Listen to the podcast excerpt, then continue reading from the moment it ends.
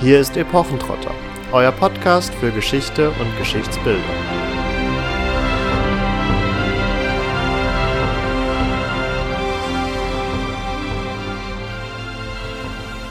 Hallo und herzlich willkommen zu einer neuen Folge Epochentrotter.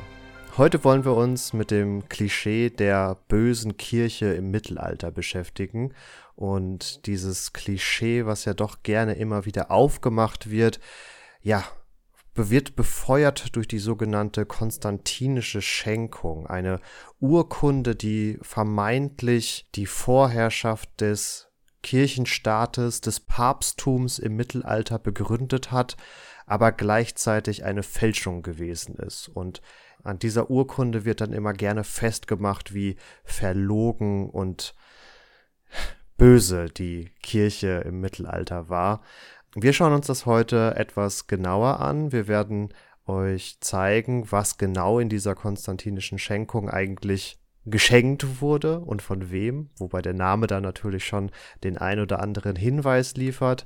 Wir zeigen euch, welche möglichen Entstehungskontexte es für diese Schenkungsurkunde gibt und wir besprechen natürlich vor allem auch, ja, welche Wirkung diese Schenkung im Mittelalter selbst entfaltet hat und ob sie hier überhaupt relevant war oder ob da auch wieder von nachgegangenen Generationen etwas hineingedichtet wird, was vielleicht gar nicht so der Fall war. Zunächst ist es natürlich erstmal wichtig zu sehen, woraus bestand die konstantinische Schenkung denn überhaupt und welchem Zeitrahmen wird sie denn nun zugedichtet? Die konstantinische Schenkung betrifft ein Ereignis von 315 oder 317. Da ist es nicht ganz klar, welches gemeint ist oder vielleicht betrifft es auch beide Jahre, wobei äh, das vermutlich auszuschließen ist. Ihr werdet gleich sehen, warum. Es geht nämlich darum, dass Kaiser Konstantin I. zum Ende seines Lebens hin bekannt war als der derjenige, der die Christen effektiv verfolgt hat. Das heißt, zu seiner Zeit, im Anfang des vierten Jahrhunderts, war die Christenverfolgung auf einem ziemlichen Hoch, was dazu geführt hat, dass die sich eher im Verborgenen gehalten haben. Und dieser Kaiser Konstantin ist mehr oder weniger in dieser Zeit an seinem Lebensabend anzusiedeln und er hat sich in irgendeiner Form mit Aussatz infiziert, das könnte jetzt zum Beispiel die Lepra sein, es könnte aber auch eine andere Krankheit sein, die sich ähnlich äußert, Hautkrankheiten etc. Da ist es einfach nicht ganz klar. Man bezeichnet einfach das insgesamt vom Erscheinungsbild her alles mit Aussatz. Und er versucht sich natürlich in irgendeiner Form davon zu heilen. Ihm wird jetzt vorgeschlagen von den Leuten an seinem Hof, von den Gelehrten, dass er ganz viele unschuldige Kinder zusammentreiben soll und in deren frischem Blut baden. So verspricht man sich, dass man eben Heilung bekommt. Diese, dieser Vorschlag ist nicht singulär, wir finden das auch in anderen Legenden wieder. Ähm, zum Beispiel in einer Legende, die von Hartmann von Aue aufgeschrieben wurde. Die heißt Der arme Heinrich. Da ist ein Gutsbesitzer im Vordergrund, der eben sich auch infiziert mit Aussatz, dem dann vorgeschlagen wird, er soll nach Salerno und dort den Rat der Mediziner einholen, die ihm dann raten, dass sich für ihn freiwillig eine Jungfrau opfern muss, deren Herz herausgeschnitten werden muss und nur wenn er es schafft, sie ohne sie darum zu bitten, zu diesem Opfer zu bewegen, dann kann er geheilt werden.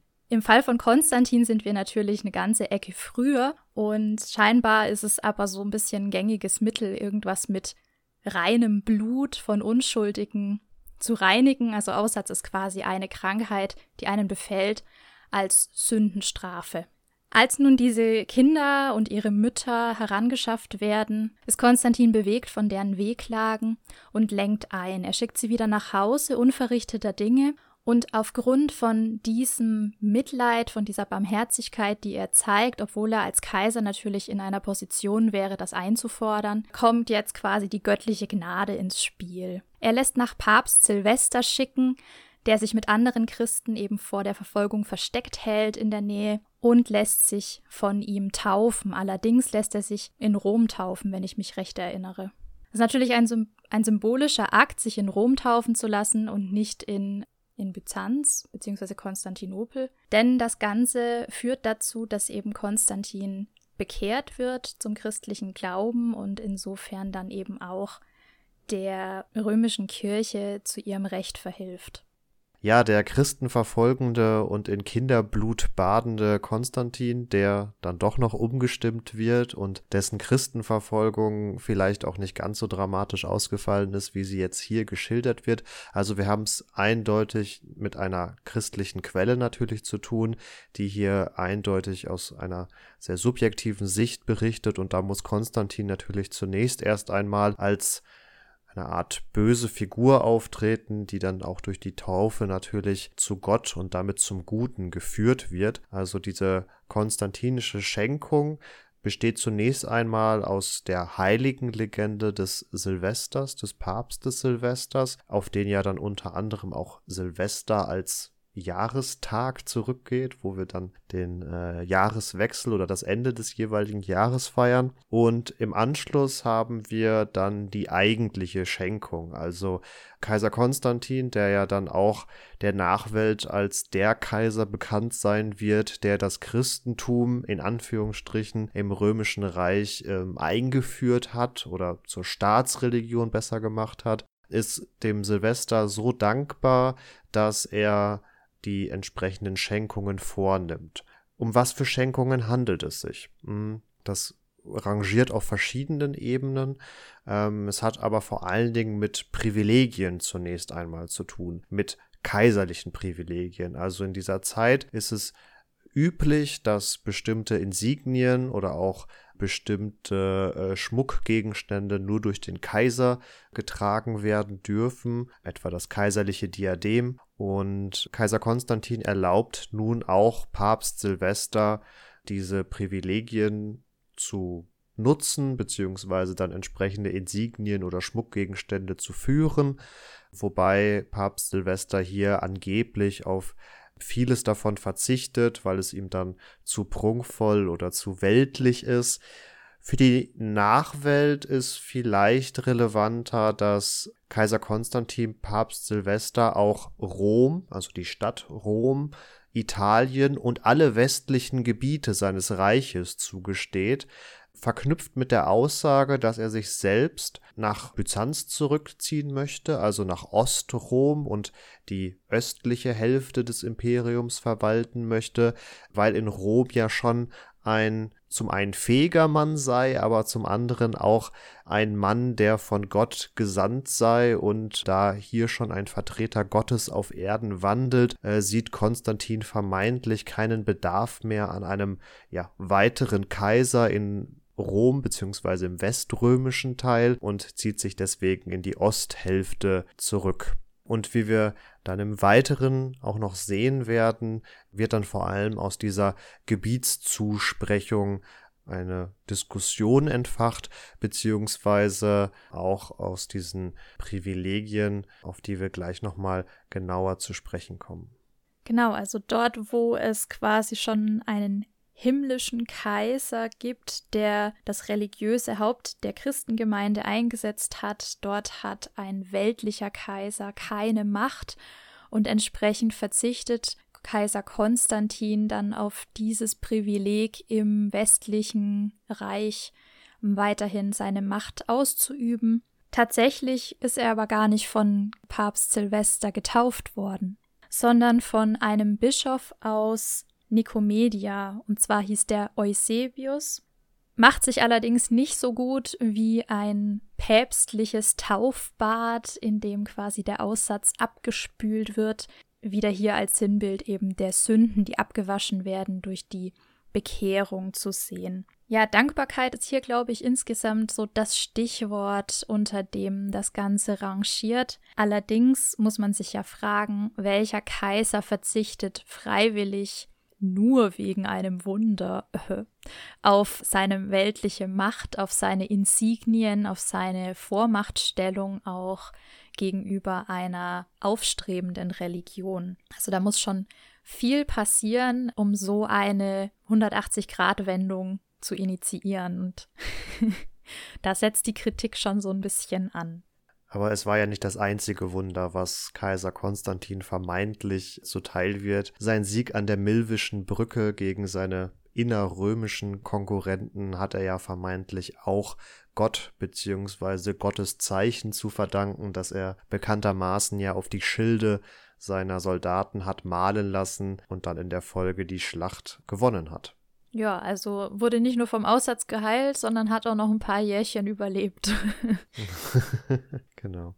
Wie in der Anmoderation schon erwähnt, haben wir es hier mit einer Fälschung zu tun. Also die von äh, Katharina eingangs vorgestellte konstantinische Schenkung aus dem Jahr 315 bzw. 317 nach Christus hat es in dieser Form nie gegeben. Und das ist ja auch kein Geheimnis, beziehungsweise diente in den vergangenen Jahrhunderten öfters, um ja, Kritik gegenüber der Kirche zu üben. Jetzt stellt sich natürlich die Frage, wann, wo und wie ist stattdessen die konstantinische Schenkung entstanden. Ja, interessanterweise datiert das so in etwa auf das Jahr 800. Ähm, das kann man an ein paar Eckpunkten festmachen. Zum einen ist es auffällig, dass von dieser Schenkung rund 500 Jahre nach ihrem Entstehen nie die Rede war, plötzlich aber so um 870 dann mal Erwähnung findet. Und ja, allein das macht einen schon etwas hellhörig. Dann gibt es noch so ein paar andere Indizien. Unter anderem kann man das an dem Latein, das in der Urkunde zu finden ist, festmachen. Hier kommen Worte vor, die es so um 315 oder 17 einfach noch nicht gegeben hat. Ähm, da ist die Rede von einem sogenannten Diadem, hat Marvin ja auch schon angesprochen, was der Kaiser dem Papst beim Kniefall überreicht, was dann später als die päpstliche Tiara getragen wird. So ein Herrschaftszeichen gab es im vierten Jahrhundert einfach noch gar nicht. Das war also völlig unüblich, ist dann aber um 800, ihr kennt die Kaiserkrone von Karl dem Großen, eben schon gängiger. Und dann gibt es noch die Bezeichnung der römischen Bischöfe als Pape, was aber auch erst viel später tatsächlich aufkommt und für 315 so auch noch nicht belegbar ist. Ein ganz großer Schnitzer ist den Fälschern hier unterlaufen, weil sie nämlich von Konstantinopel sprechen, in das sich Konstantin zurückzieht. Ja, ist äh, zwar richtig, ja, heutiges Istanbul hatte schon verschiedene Namen, aber warum heißt das gute Konstantinopel? Weil sich Konstantin dorthin zurückzieht und es nach seinem Tod zu seinen Ehren in Konstantinopel umbenannt wurde. Zu seiner Zeit hieß das Nova Roma, beziehungsweise auch erst nachdem er dorthin gegangen ist. Vorher hieß das Ganze nämlich einfach Byzantion.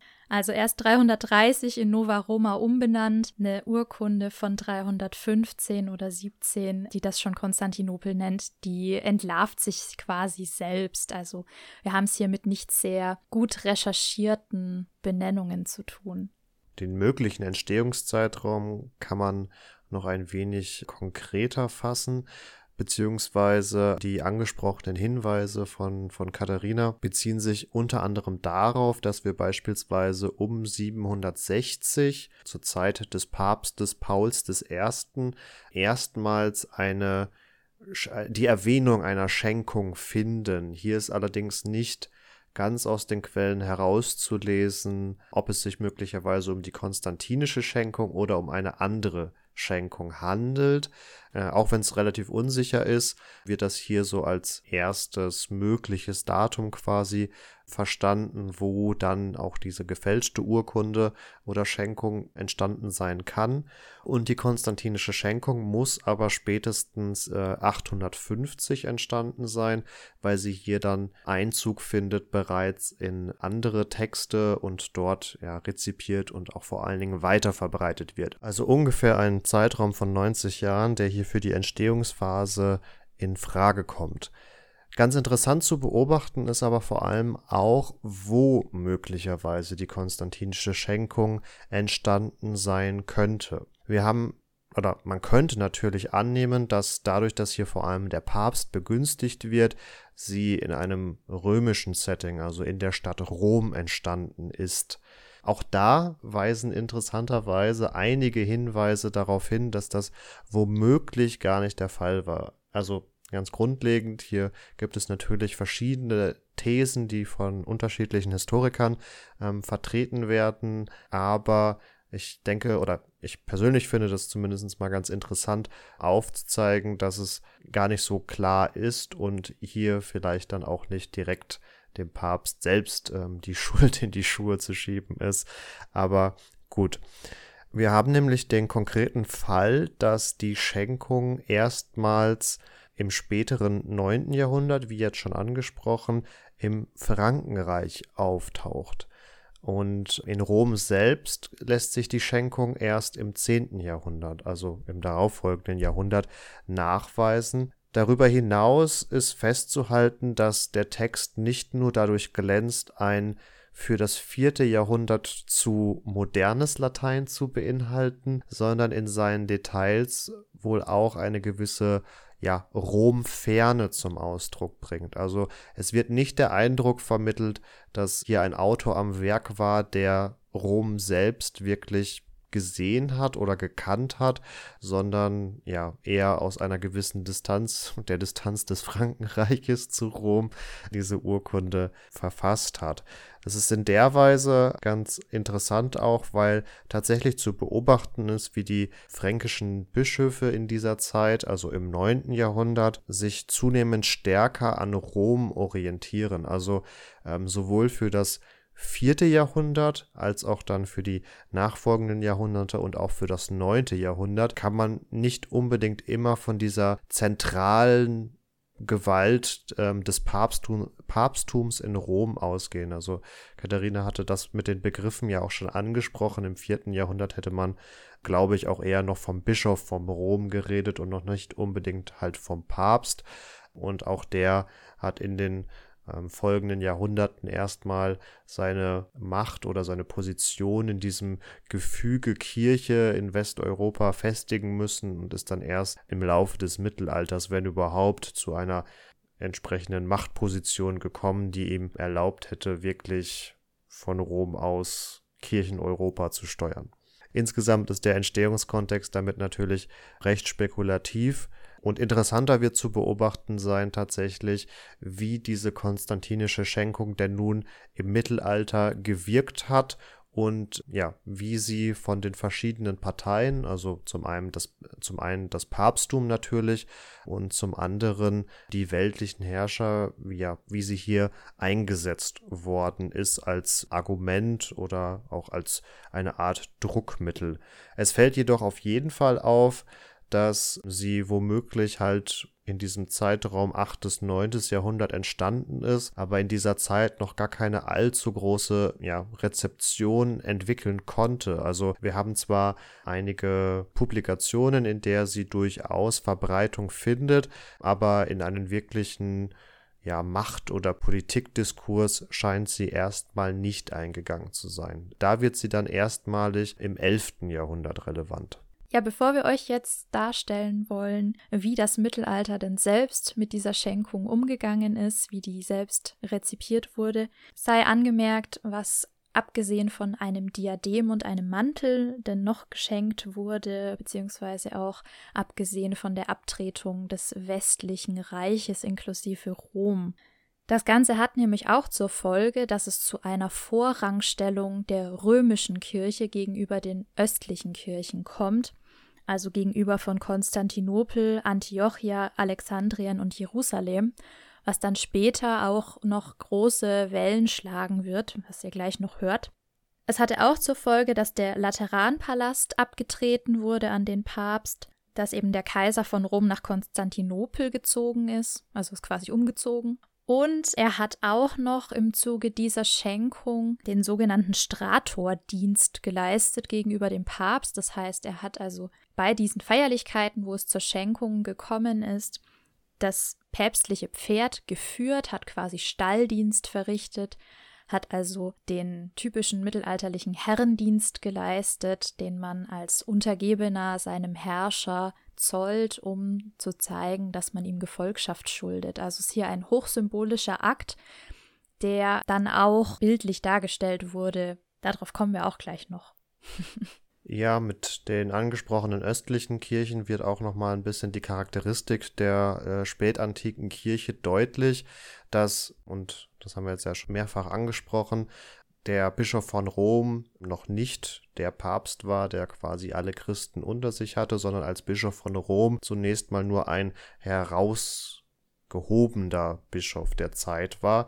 Wir haben aber in den von Katharina angesprochenen Städten auch noch weitere religiöse Zentren, in denen jeweils ein Patriarch zwar auch ein Bischof war, aber auch hier wieder sag mal, unter den Bischöfen eine gewisse ähm, Sonderrolle eingenommen hat. Also ähm, da haben dann entsprechende historische Entwicklungen dazu geführt, dass zumindest für die heutig, heutige römisch-katholische Kirche Rom mit dem Papsttum das Zentrum gebildet hat, aber ganz plakativ gesprochen hätte es in dieser Zeit auch noch gut zu einer anderen Entwicklung kommen und wir würden heute vielleicht einen Papst in Alexandria oder äh, in Byzanz haben.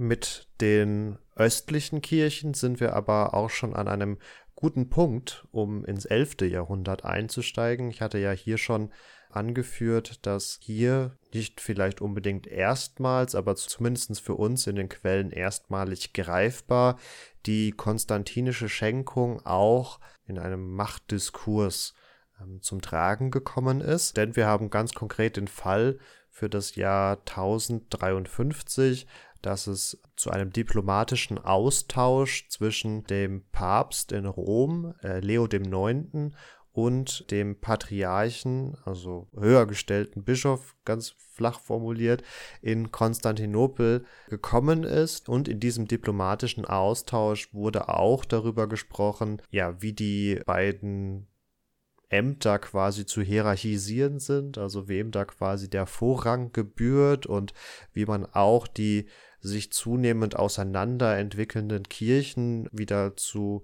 einer großen Herde quasi zusammenführen kann. Und wir haben jetzt hier das Problem oder die Entwicklung, dass äh, diese Diskussion oder diese Verhandlung zwischen den beiden geistlichen Amtsträgern zunehmend eskalierte. Und so verwundert es auch nicht, dass hier dann die konstantinische Schenkung zum Tragen gekommen ist, mit der nämlich der Botschafter des römischen Papstes die von Katharina schon dargestellte Vorrangstellung des Bischofes bzw. Papstes von Rom unter allen anderen Patriarchen quasi historisch belegen wollte der Schuss ist ein bisschen nach hinten losgegangen. Ja, der Schuss ist gewaltig nach hinten losgegangen. Also im Zuge dieser eigentlich angedachten Unionsverhandlungen, also man wollte sich eben, wie Marvin gesagt hat, wieder annähern, vereinen, haben sich diese beiden Würdenträger auf der östlichen Seite der ökumenische Patriarch Michael Kerolarios und auf römischer Seite der Kardinal Humbert von Silva Candida gegenseitig exkommuniziert. Das ist natürlich nicht das, was man haben möchte, wenn man sich vereinen will. Im Zuge dieser Verhandlungen hat Humbert de Silva Candida äh, wohl auch einen Mönch beschimpft, der die östlichen Bräuche verteidigen wollte, hat behauptet, dieser sei wohl einem Bordell entsprungen und ähm, ja, entsprechend ist der Konflikt natürlich ausgeartet. Äh, in einem Anfall von gerechtem Zorn heißt es, habe Humbert eine Exkommunikationsbulle für den Patriarchen auf dem Altar der Hagia Sophia liegen lassen, was dann wiederum Kerolarius dazu veranlasste, seinerseits den Kardinal mitsamt dem Papst äh, mit dem Kirchenbann zu belegen. wobei dieser bereits zu dem Zeitpunkt schon tot war. Also ja, alles nicht so ganz glücklich verlaufen, aber das Ganze zeigt die Bedeutung, die diese konstantinische Schenkung damals schon hatte für diesen Streit, der dann als das sogenannte morgenländische Schisma auch in die Geschichte eingegangen ist und eigentlich bis heute noch nachwirkt, indem eben die ökumenische östliche Kirche und die römische katholische Kirche eigentlich parallel existieren, eigentlich auch dasselbe glauben, aber unterschiedliche Wege beschreiten, sage ich jetzt mal ganz diplomatisch. Genau. Der Bruch wurde letztendlich finalisiert, also oder die die Auseinanderentwicklung wurde da auf eine zu einem endgültigen Bruch geführt. Und hat dann in der Folge sicherlich auch dazu beigetragen, dass es beispielsweise überhaupt zu den Kreuzzügen gekommen ist, weil das eine der Haupt- oder eine der vermeintlichen Hauptmotivationen des entsprechenden Papstes zum Ende des Jahrhunderts äh, war, dass er nämlich die Hoffnung hatte, nachdem dieses Schisma 1054 in den 1090er Jahren, also zur Zeit des ersten Kreuzzuges, äh, noch nicht allzu lange her war und eben die östlichen Kirchen, aber auch der Kaiser von Byzanz quasi um Hilfe gebeten haben, aufgrund unter anderem auch des Vordringens der Seldschuken, dass hier durch eine Kraftanstrengung der katholischen Christen ja ein Freundschaftsdienst geleistet werden kann und dadurch natürlich auch gewisse Machtpositionen gefestigt werden können, aber auch die Christenheit wieder quasi unter ein Dach zusammengeführt werden kann. Wir haben im 11. Jahrhundert neben diesem Streit mit den Ostkirchen oder jetzt ganz konkret mit dem Patriarchen von Konstantinopel noch einen anderen Streit, den den Papst von Rom beschäftigt, nämlich den sogenannten Investiturstreit, den der ein oder andere von euch vielleicht noch aus seinem Geschichtsunterricht kennt. Katharina nickt ganz freudig. Ja, ich habe das schon mal gehört in der Schule, aber ich weiß gar nicht mehr genau, was das denn eigentlich ist, aber das wirst du uns bestimmt gleich erklären.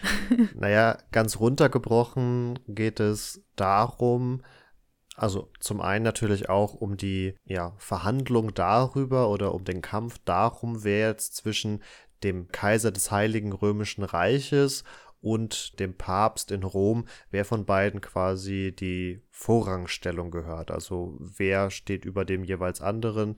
Das ist nämlich in der Weise ungeklärt, dass zwar der Papst natürlich den Kaiser krönen darf und als solcher dann der Kaiser eine vermeintlich, ein vermeintliches Abhängigkeitsverhältnis vom Papst in Rom hat, weil er ohne diesen gar nicht zum Kaiser werden kann. Gleichzeitig ist es aber auch so, dass der Kaiser auch seine Zustimmung zur jeweiligen Papstwahl geben muss. Also in gewisser Art und Weise sind beide voneinander abhängig.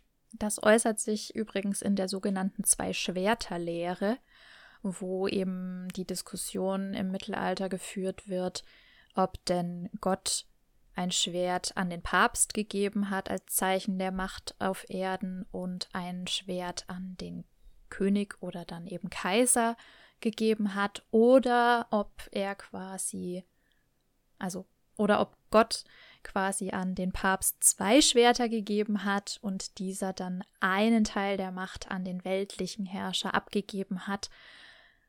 Das ist also letztendlich ein Bild für das, ähm, was Marvin gerade ausgeführt hat. Hm. Das Ganze spinnt sich dann auch natürlich noch ein wenig weiter und kristallisiert sich vor allen Dingen am Amt des Bischofes hinaus. Bischöfe, die als solche natürlich zum in primär ein geistliches Amt ausführen, aber durch ihre Besitztümer ja gleichzeitig auch Fürsten innerhalb des Heiligen Römischen Reiches sind und äh, der Kaiser deswegen für sich, zumindest im 11. Jahrhundert dann, noch beansprucht, auch einen Einfluss darauf haben zu wollen, beziehungsweise komplett selber entscheiden zu wollen, wer denn Bischof wird, eben weil sie eine durchaus auch mächtige Position im Reich einnehmen. Und das ist ja auch unter anderem daran zu sehen, dass beispielsweise die äh, Erzbischöfe von Köln und Trier als Kurfürsten aktiv an der Wahl des Kaisers mitwirken. Also der Kaiser versucht hier dieses Bischof-Einsetzungsrecht äh, an sich zu ziehen, wird dann letztendlich aber vom Papst zurückgepfiffen und da ist ja vor allen Dingen der Gang nach Canossa bekannt, wo der Papst quasi für sein rüpelhaftes Vorgehen um Vergebung sucht und letztendlich kommt es natürlich wieder auch wie so häufig zu, zu einem Kompromiss. Es ist auch fraglich, inwieweit dieser Gang nach Canossa eher nur Show war und im Vorhinein vielleicht sogar abgesprochen war. Aber ja, in diesem Kontext. Sorry, ich stelle mir da immer vor, wie der Papst äh, Knieschoner trägt unter seinem Gewand, damit es nicht so weh tut, wenn er da drei Tage lang rumrutscht. Naja, der Papst ist nicht rumgerutscht, sondern der Kaiser. Äh, meine ich ja. Ach, Mist. ja, das meinte ich. Ich stelle mir immer vor, wie der, wie der Kaiser Knieschoner trägt, während er drei Tage lang äh, rumrutscht vor dem Papst. Wäre auf jeden Fall eine gute Option. Ja, weil das also natürlich sehr symbolisch ist, was du ja auch gerade schon angesprochen hast. Also auch hier wieder alles auf Show ausgelegt. Ihr wisst ja, das Mittelalter ist ein eine Zeit, die noch viel stärker als heute von Sichtbarkeit lebt und alles auf Visualität setzt, was geht und jeder Akt, jede Träne, jede Handshake ist absolut symbolisch aufgeladen, hat Repräsentationsfunktion und bedeutet immer auch ein Stück weit die Gruppenzugehörigkeit zu fördern, denn was ich sehe, betrifft mich und was mich betrifft, geht mich an. Und dementsprechend, wenn ich sehe, wie mein Herrscher so eine Geste vollführt, dann hat das wirklich was zu bedeuten und das ist dann für alle Beteiligten klar, egal wie involviert sie in diese ganze Aktion sind. Auf die Symbolik kommen wir ja dann gleich auch nochmal zu sprechen. Um hier das 11. Jahrhundert zunächst abzuhaken, wird die konstantinische Schenkung hier in den ja auch dann publizierten Diskussions- und äh, Streitschriften äh, auch herangeführt, um zu untermauern, warum in Zukunft denn die Wahl des Papstes auch nicht mehr durch den Kaiser bestätigt werden muss. Ähm, also hier wird versucht, darüber eine gewisse Legitimierung zu gewinnen, aber viel bedeutender für das 11. Jahrhundert ist sicherlich die Trennung ähm, von den östlichen Kirchen beziehungsweise dann vom Patriarchen von Konstantinopel und der Streit mit dem Kaiser kommt dann erst im 12. Jahrhundert wieder zu einer Form der Eskalation, die auch im konkreten Zusammenhang mit der konstantinischen Schenkung steht. Äh, Im 12. Jahrhundert haben wir nämlich den Fall, dass es erneut zu einer Diskussion darum kommt, äh, wer jetzt nun den Vorrang hat. Weit weniger ausgeprägt als im 11. Jahrhundert, wo damit noch konkrete machtpolitische Befugnisse und Privilegien verbunden sind aber es kommt nichtsdestotrotz zu einem Aufeinandertreffen im Jahr 1155 von Papst Hadrian und dem durchaus ja bekannten Friedrich Barbarossa, der als Kaiser hier nicht das sonst übliche Empfangszeremoniell ehrt. Also da kommen wir auf den von Katharina angesprochenen Stratordienst zurück, also das Führen des päpstlichen Pferdes durch den Kaiser, der dadurch seine Ehrerbietung quasi erweist. Und das sorgt zunächst erstmal zu, für einen großen Eklat, weil hier zumindest das schon seit Jahrhunderten dann wohl übliche Empfangszeremoniell nicht ja, wahrgenommen wird und dann damit auch eine entsprechende Symbolik natürlich verbunden ist. Barbarossa lässt sich letztendlich überreden, dann doch den Empfang nochmal zu wiederholen. also wir sehen, dass quasi ohne diesen symbolischen Akt ein weiteres Treffen und auch weitere Verhandlungen gar nicht möglich erscheinen, sondern erst das Protokoll abgehandelt werden muss, bevor man eigentlich äh, weiter verfahren kann. Und er akzeptiert aber nur die Wiederholung unter Betonung der Tatsache, dass er sich dadurch dem Papst nicht unterordnet, sondern ihn lediglich ehrt. Also hier dann auch wieder die Frage, wer denn von beiden den vermeintlichen Vorrang hat.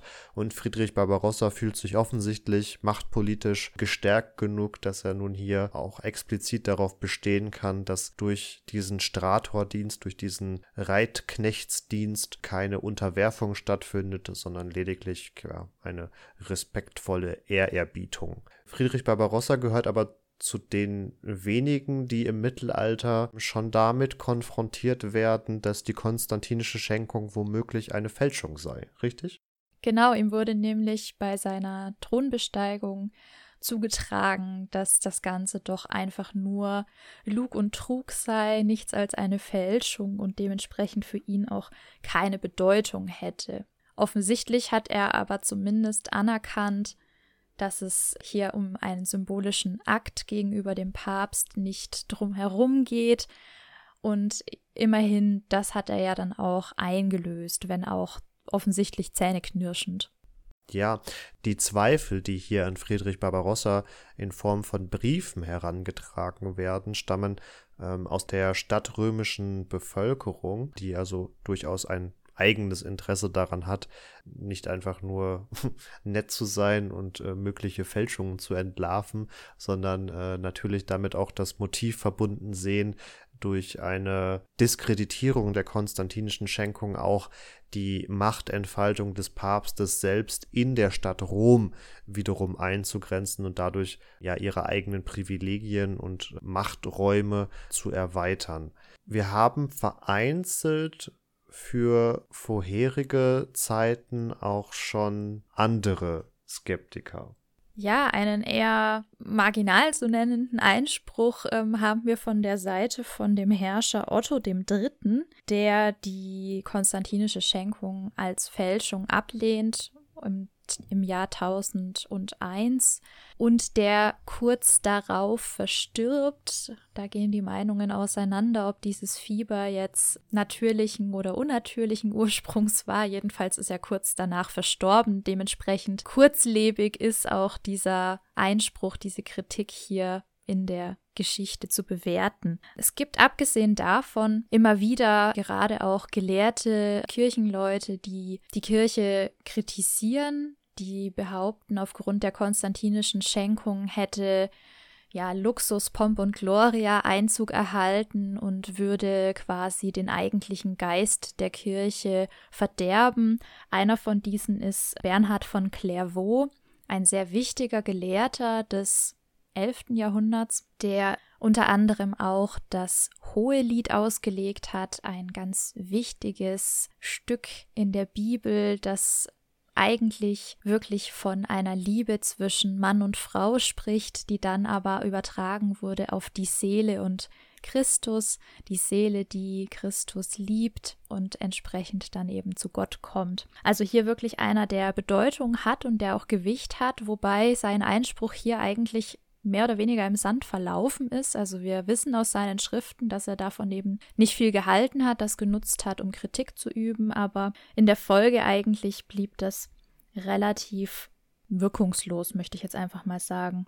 Da sei noch kurz zu ergänzen, dass der erwähnte Otto aus einer griechischen Tradition heraus, also er stammte wohl aus griechischen Gefilden hier natürlich auch eine gewisse Nähe zur eher östlich geprägten Kirchenbewegung hatte.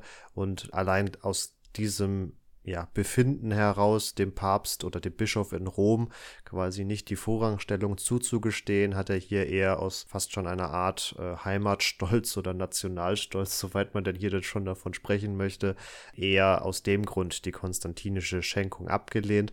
Aber ja, auch die weiteren Skeptiker finden nur wenig Beachtung, wobei natürlich hier auch schon zu sehen war, dass sich damit oft ein eigenes Motiv verband, sei es jetzt die Stadt römische Bevölkerung rein politisch oder auch Bernhard von Clairvaux, der damit ja innerhalb der Kirche gewisse Reformprozesse anstoßen wollte, sodass da auch immer fraglich ist, ob sie einfach die Schenkung als solche diskreditieren äh, wollten oder ob sie tatsächlich an eine Fälschung geglaubt haben.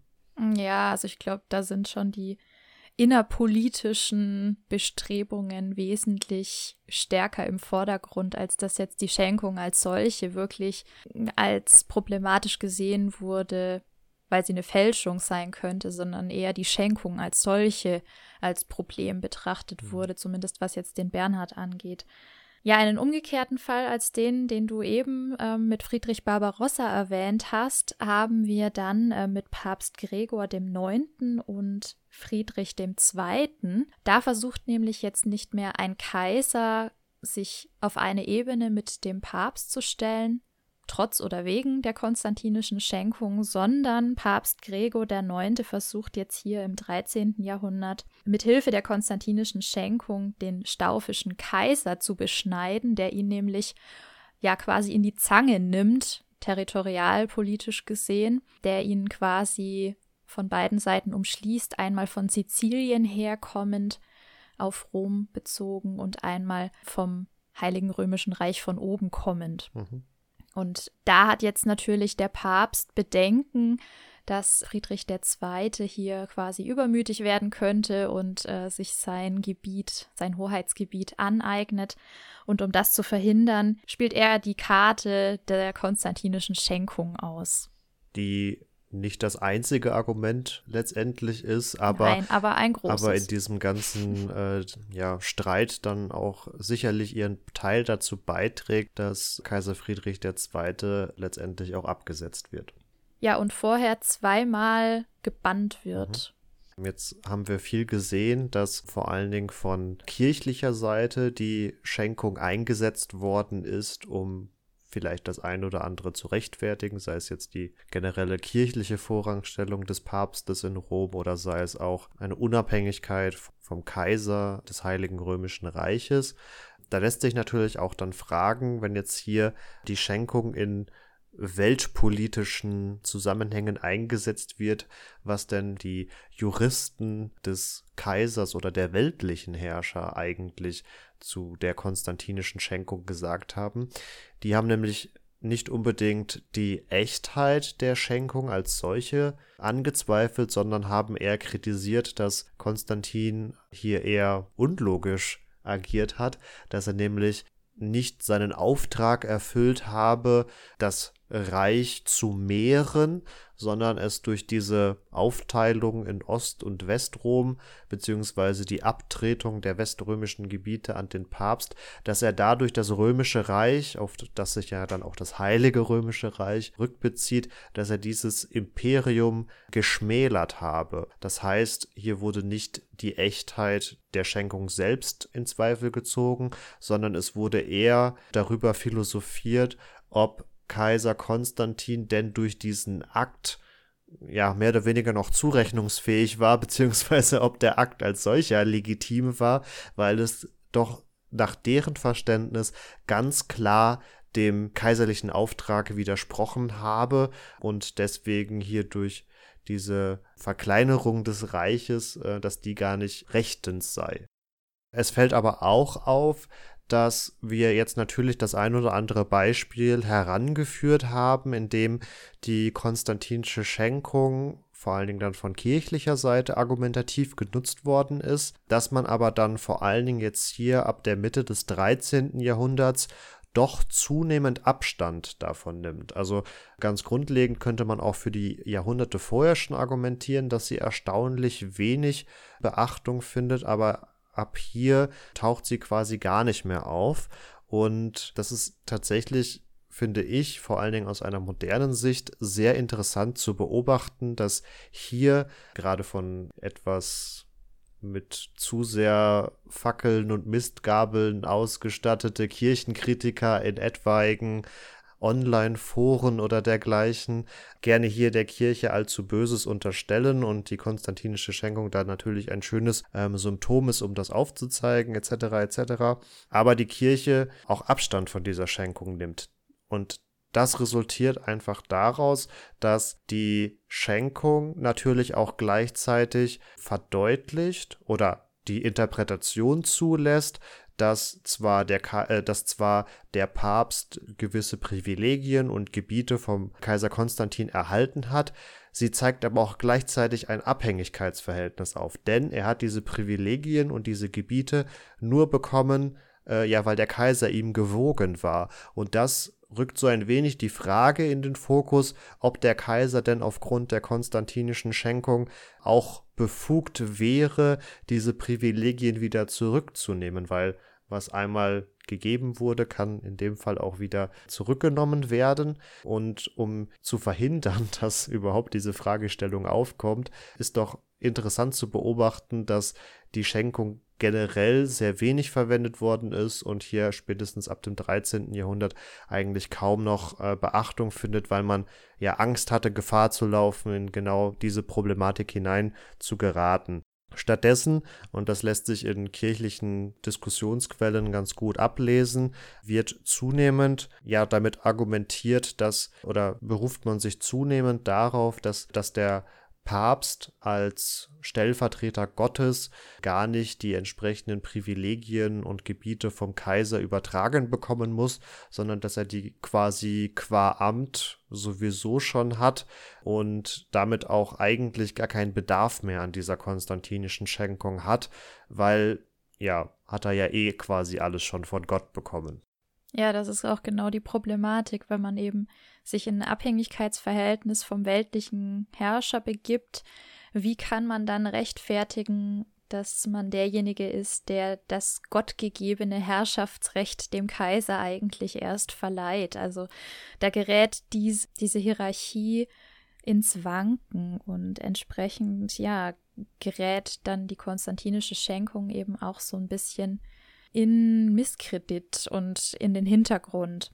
Man versuchte diese äh, konstantinische Schenkung in kirchlichen Kreisen gar umzudeuten, dass der Kaiser Konstantin, der ja, wie auch eingangs schon erwähnt, in diesen heiligen, heiligen Legenden oft etwas diskreditiert wird, dass der eigentlich nur seiner eigenen göttlichen Pflicht dargekommen ist und nicht dem Papst diese Privilegien und Gebiete gewährt hat, sondern sie ihm rechtens wieder zurückgegeben hat und durch diese Zurückgabe, nachdem er zuvor ein heidnischer Kaiser oder Herrscher gewesen ist, überhaupt erst und dann im Verbund mit der Taufe natürlich seine eigene Herrschaft überhaupt erst legitimiert. Also dass er durch diese Rückgabe letztendlich nur rechtens agiert.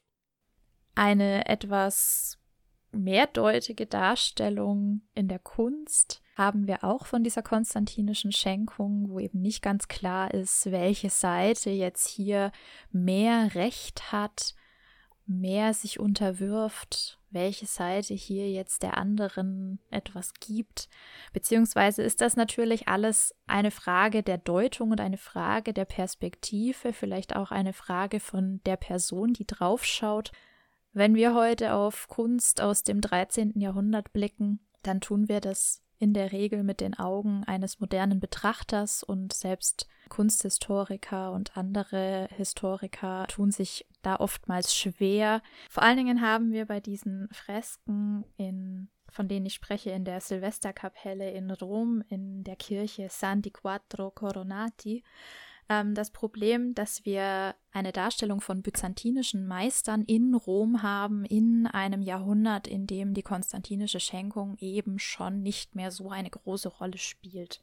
Und da kommen jetzt verschiedene Betrachtungsweisen hinein, wo man eben als moderner Betrachter immer ein bisschen aufpassen muss, mit welchen Augen man da drauf schaut. Schaut man jetzt aus Sicht der byzantinischen Meister, schaut man aus der Sicht der römischen Stadtbevölkerung, oder doch aus Sicht der damaligen Kleriker da drauf. Wenn wir uns jetzt diese Fresken anschauen, was natürlich jetzt als Podcast ein bisschen schwierig ist, macht euch einfach mal den Wikipedia-Artikel auf zu dieser wunderschönen Kirche. Dann könnt ihr euch die mal anschauen, während ich euch hier was erzähle.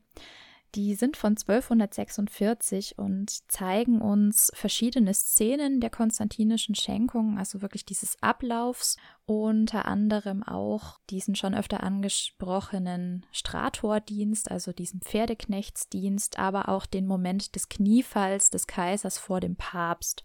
Und das sind auch so die als wichtigsten betrachteten Bilder dieses Zyklus, den wir hier haben. Und da gehen jetzt eben auch die Meinungen auseinander. Also einmal wird gesagt, wenn der Papst hier auf einem Thron etwas erhöht sitzt und der Kaiser vor ihm auf die Knie fällt, im Hintergrund die Stadt Rom mit einigen Stadtbewohnern symbolisch dargestellt, die die Krone des Kaisers halten, ganz wichtig. Dann haben wir hier eine deutliche Unterordnung, ist eben die eine Meinung, weil der Kaiser niedriger quasi dargestellt ist, als der Papst sich ihm somit unterwirft, erniedrigt und damit das Kräfteverhältnis zugunsten der Kirche ausfällt.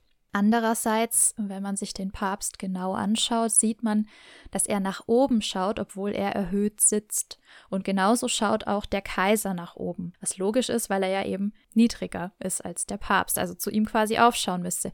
Wenn aber der Papst auch aufschaut, ist das ein Zeichen dafür, dass er sich in eine Abhängigkeit zu Gott begibt in dem Moment und beide letztendlich äh, wieder auf der gleichen Ebene rangieren, weil eben Abhängigkeit zu Gott alles andere unter sich vereint. Und dann gibt es noch die Sichtweise auf diese römischen Stadtbürger, die eben die Krone des Kaisers halten und damit symbolisch die Macht des Kaisers vom Volke kommt.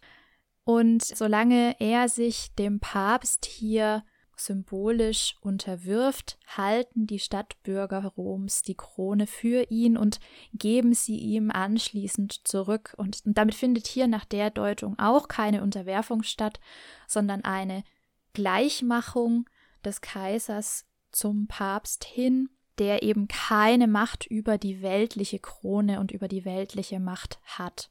Auf diesem anderen Bild, wo dann dieser Pferdedienst dargestellt ist, trägt der Kaiser die Krone dann eben wieder, die er vom Volk zurückerhalten hat.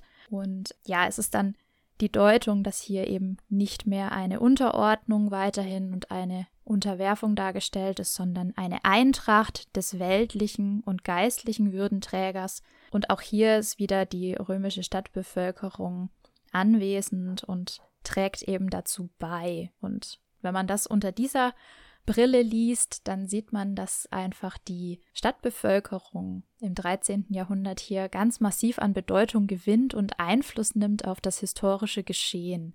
Also wir haben hier einen deutlichen Einfluss der Sichtweise des 13. Jahrhunderts auf ein Ereignis, was im 4. Jahrhundert stattgefunden haben soll ganz grundlegend, ähm, und das haben wir auch ja schon kurz thematisiert gehabt, ist aber anzuführen, dass, oder lässt sich auch anhand dieser Diskussionen sehen, dass im Mittelalter weitestgehend eher darüber diskutiert wurde, wie denn nun die konstantinische Schenkung zu verstehen ist sei es nun, dass weltliche Juristen quasi den Akt als solchen als illegitim bezeichnet haben oder beispielsweise auch die Kirche letztendlich Abstand davon nimmt, die konstantinische Schenkung ähm, aufzugreifen aus Furcht davor, in ein Abhängigkeitsverhältnis vom Kaiser hineinzugeraten, sodass die Skeptiker die die Echtheit der konstantinischen Schenkung angezweifelt haben, eigentlich keine wirkliche Beachtung gefunden haben. Das ändert sich dann erst zum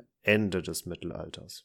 Hier treten dann zwei Namen in Erscheinung. Einmal Nikolaus von Kues, der auch ganz grundlegende umstürzlerische Tendenzen in der Kirche in Gang gebracht hat und der Humanist Lorenzo Valla, die beide eben im 15. Jahrhundert ähm, sich sehr kritisch äußern über die, und jetzt geht es wirklich um die Echtheit der konstantinischen Schenkung, um nicht mehr so sehr um den Inhalt, der kritisiert wird, sondern der Echtheitsgehalt wird hier jetzt maßgeblich in Frage gestellt und eben an der lateinischen Sprache festgemacht, an der Stilistik dieser Sprache, an Begriffen aber eben auch fällt auf, dass Konstantinopel zu diesem Zeitpunkt noch nicht Konstantinopel war, sondern eben Byzanz oder Nova Roma genannt werden müsste.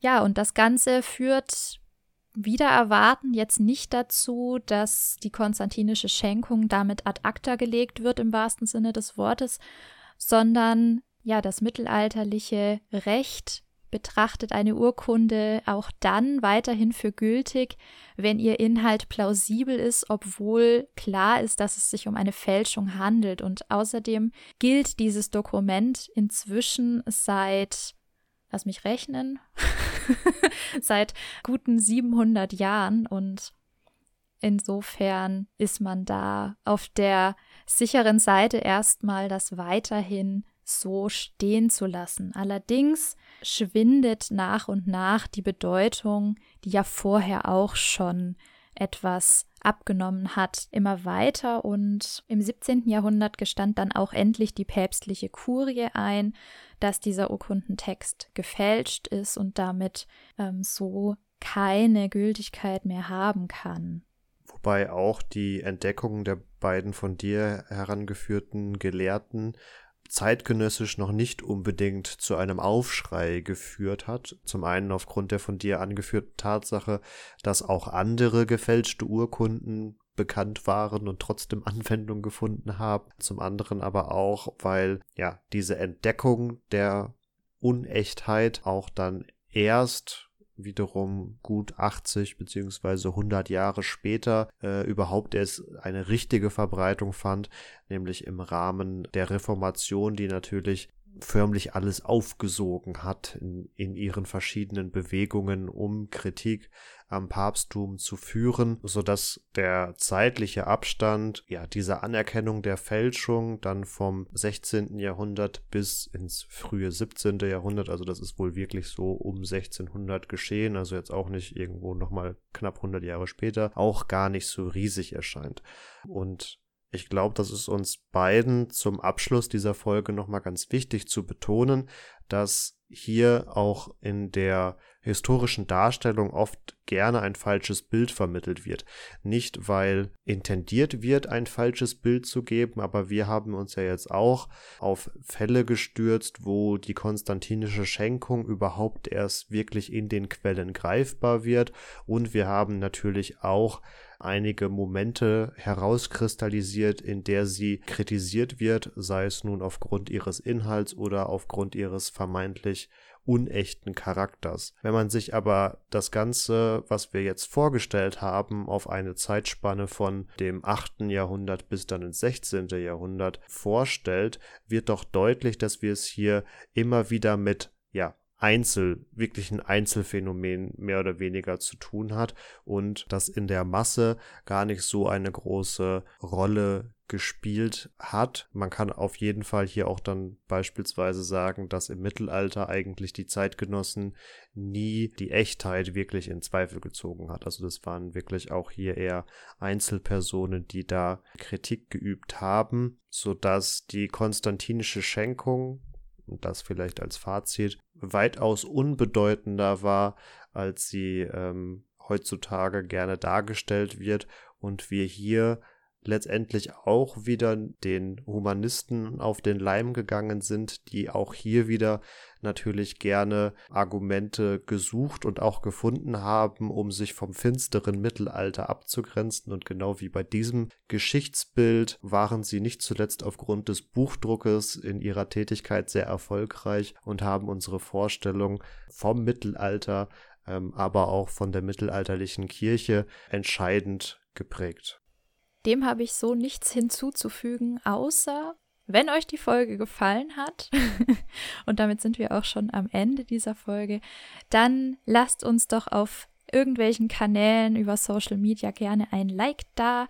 Ihr findet uns auf Facebook und auf Instagram. Ihr findet uns aber auch auf epochentrotter.de. Ihr könnt uns auch über kontakt.epochentrotter.de eine Nachricht schreiben, könnt uns Feedback geben, könnt uns Vorschläge schicken, über was wir unbedingt mal reden sollten. Oder könnt uns einfach eure Meinung mitteilen, was ihr so von uns haltet. Damit wünsche ich euch eine schöne Woche, bleibt gesund und macht's gut. Und Marvin hat bestimmt auch noch was zu sagen.